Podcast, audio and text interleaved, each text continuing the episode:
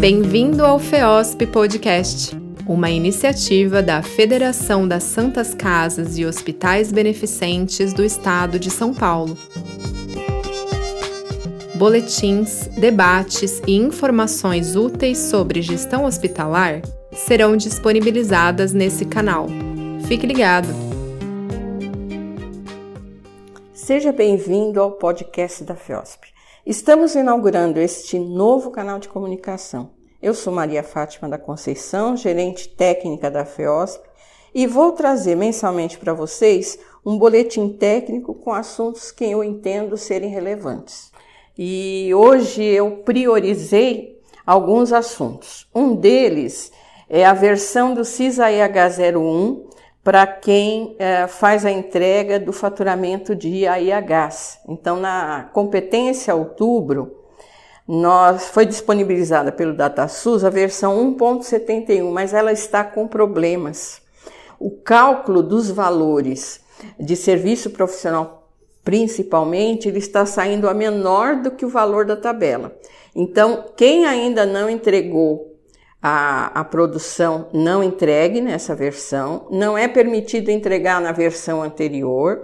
Nós já falamos com o Ministério da Saúde e eles disseram que iam disponibilizar uma versão nova, corrigida, para que vocês possam encaminhar o faturamento.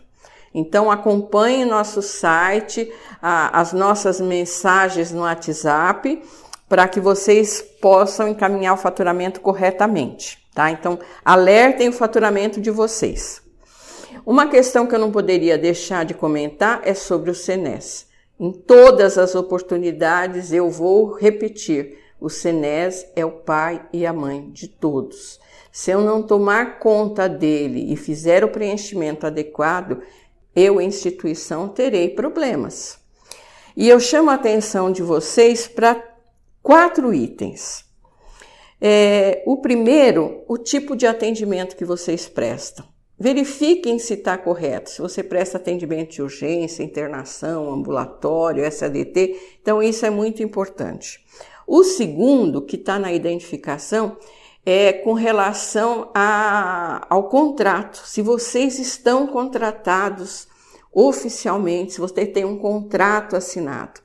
Então, esse é um dado muito importante porque na última reunião que nós tivemos com o Ministério da Saúde falando do SEBAS, nós temos mais de 600 entidades que estão sem contrato. E isso quer dizer, vão perder o certificado de filantropia.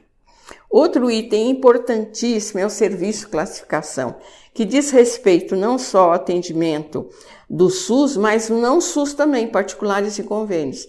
Às vezes o hospital está tão focado em, em, preencher corretamente com relação ao SUS que se esquece dos outros itens. Então, a, tanto as operadoras quanto a ANS, todo mundo está olhando o CNES também. Então, se você não preenche adequadamente, você te, pode ter algum problema. E o mais novo deles, que é a classificação do estabelecimento. Eu tenho observado é, muita classificação é, errada. Então, vou dar um exemplo para vocês. Se é um hospital cujo movimento de internação é o preponderante, é o que, que mais é, gera movimentação, ele vai colocar que é hospital, assistência médica, assistência à saúde e internação. E tem alguns hospitais estão colocando hospitalidade.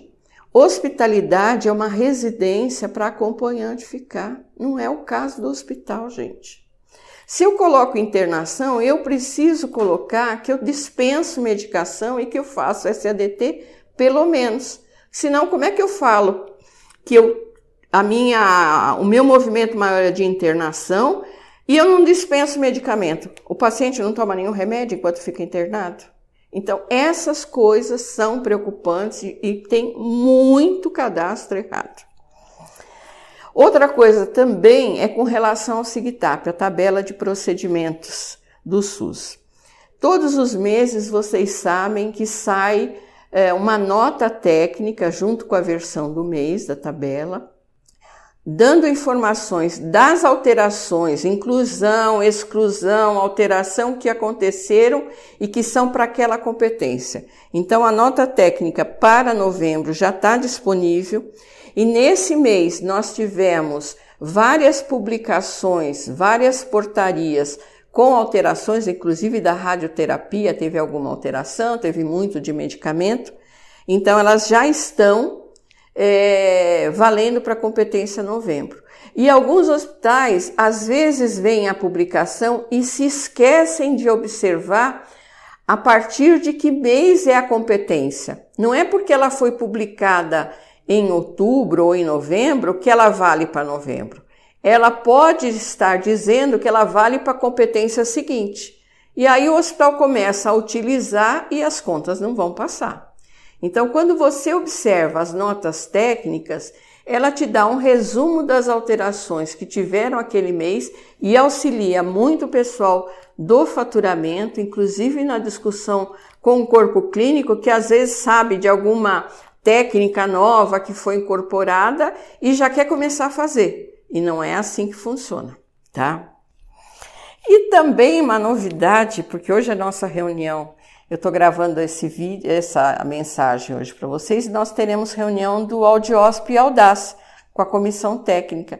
E nós já temos tema, data e local. Olha que adiantada, nós estamos em novembro e já sabemos tudo isso. Então será de 15 a 18 de setembro, no Hotel Colina Verde, em São Pedro, interior de São Paulo. E o tema, eu acho que assim foi escolhido a dedo. Quem senta na ponta paga a conta. Quem será que senta na ponta? Quem será que tem que pagar essa conta? Será que a gente vai conseguir sair com alguma informação mais concreta de quem paga essa conta? Então, convido vocês todos a participarem do fórum, do Audiosp e principalmente tomar conta das suas instituições.